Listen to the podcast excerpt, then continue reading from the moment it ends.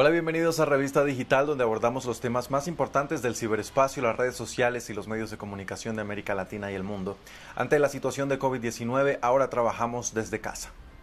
Las impactantes imágenes de la situación en Afganistán le dieron la vuelta al mundo. En redes sociales los usuarios compartieron videos y fotografías que exponían la nueva realidad de los afganos que ahora volvían a ser gobernados por los talibanes después de 20 años, pero una buena parte de este contenido fue alterado o sacado de contexto.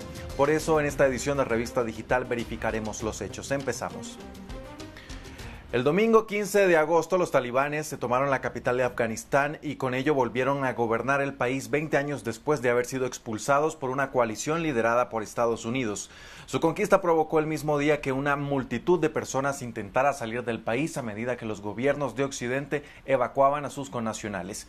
Estaban movidos por el miedo ante un eventual regreso de las violentas prácticas que los insurgentes aplicaron durante su régimen entre 1996 y 2001, especialmente contra las mujeres. Las imágenes de lo que estaba sucediendo le dieron la vuelta al mundo, en parte gracias a las redes sociales. Pero el alto volumen de contenido también dio origen a la desinformación. Uno de los muchos ejemplos es la siguiente imagen que se filtró en medio de los reportes sobre personas que corrían por la pista del aeropuerto de Kabul para subirse a los aviones en despegue. Usuarios en redes sociales dijeron que se trataba de miles de personas entrando en masa a la terminal aérea. El video fue compartido centenares de veces, pero pronto los fanáticos del fútbol americano ayudaron a ponerle contexto a la situación. En realidad el video fue grabado en enero de 2019 y no en Kabul, sino en la ciudad de Arlington, Texas, en Estados Unidos, cuando miles de aficionados acudieron al estadio ATT para ver jugar a los Dallas Cowboys. Aunque la imagen no corresponde a Kabul, estampidas como estas sí están teniendo lugar allí por parte de quienes huyen del talibán. Como la anterior, la siguiente imagen también fue sacada de contexto para reflejar el éxodo de los afganos que no deja de ser una realidad. En Facebook y en Twitter señalan que esta multitud estaba siendo evacuada de Kabul en un avión de la India pero la fotografía fue publicada originalmente en la página web de la Fuerza Aérea de Estados Unidos en 2013 y detalla cómo 670 personas son evacuadas hacia la capital de Filipinas tras el paso del tifón Taiyan que azotó las islas. De hecho, Twitter y Facebook etiquetaron las publicaciones como falsas o engañosas. Esta imagen es muy parecida a la publicada por el ejército estadounidense mientras transportaba a unas 600 personas desde Kabul. Al igual que los ciudadanos de Afganistán, el presidente Ashraf Ghani también abandonó su país al enterarse de que los talibanes habían llegado a Kabul, pero no lo hizo de la forma en que lo sugiere este video.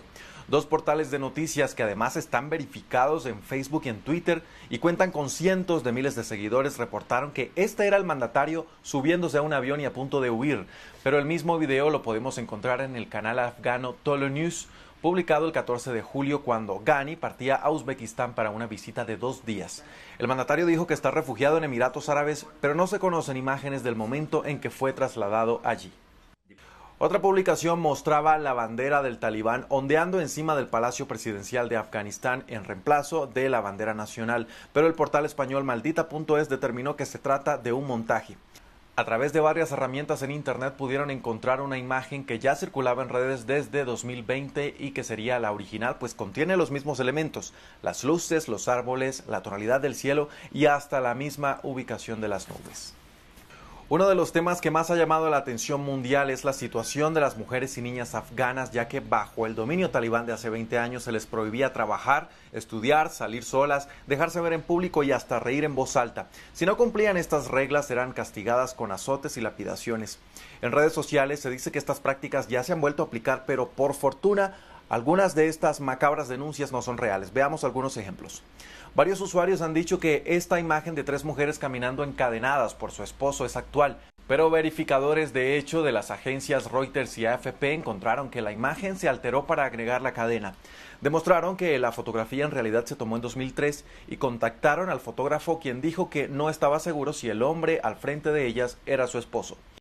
Por otro lado, dos fotografías de la reportera de la cadena CNN en Afganistán, Clarissa Ward, se hicieron virales. En una se le ve usando ropa formal y en la otra un chador que cubre su pelo. En su intento por comparar cómo sería Afganistán de ahora en adelante, los usuarios sugirieron que tras la toma de los talibanes la periodista fue obligada a vestirse así. Sin embargo, la misma Ward aclaró que la información era imprecisa porque la primera imagen fue tomada en un recinto privado, mientras que la otra fue en la calle. Reconoció que ahora cubre más su cabeza, pero que la diferencia no está marcada. Afganistán no es el mismo de hace 20 años. Según datos del Banco Mundial, a 2017 el 11% de la población usaba Internet. Y aunque parezca un número bastante bajo, es un avance gigante si se compara con el 0,005% de 2001 cuando los talibanes dejaron de gobernar. Ahora se teme que los insurgentes puedan usar el mundo digital para rastrear, vigilar y detener a la población civil, especialmente a periodistas y activistas. Por ello, varias ONG como Access Now y Human Rights First recopilaron una serie de guías para que los residentes locales limpien su huella en Internet. Esto incluye consejos para mantener la seguridad digital, eliminar historial o minimizar el rastreo en línea, cómo protegerse de la vigilancia, qué hacer ante la pérdida de un dispositivo y cómo recuperar las cuentas. Varios de estos documentos se han traducido al darí y pastú, los idiomas oficiales de Afganistán. Access Now también hizo un llamado a no compartir las cuentas en redes sociales de activistas y periodistas de Afganistán, pues podrían estar poniendo en riesgo a quienes quieran mantenerse en la clandestinidad.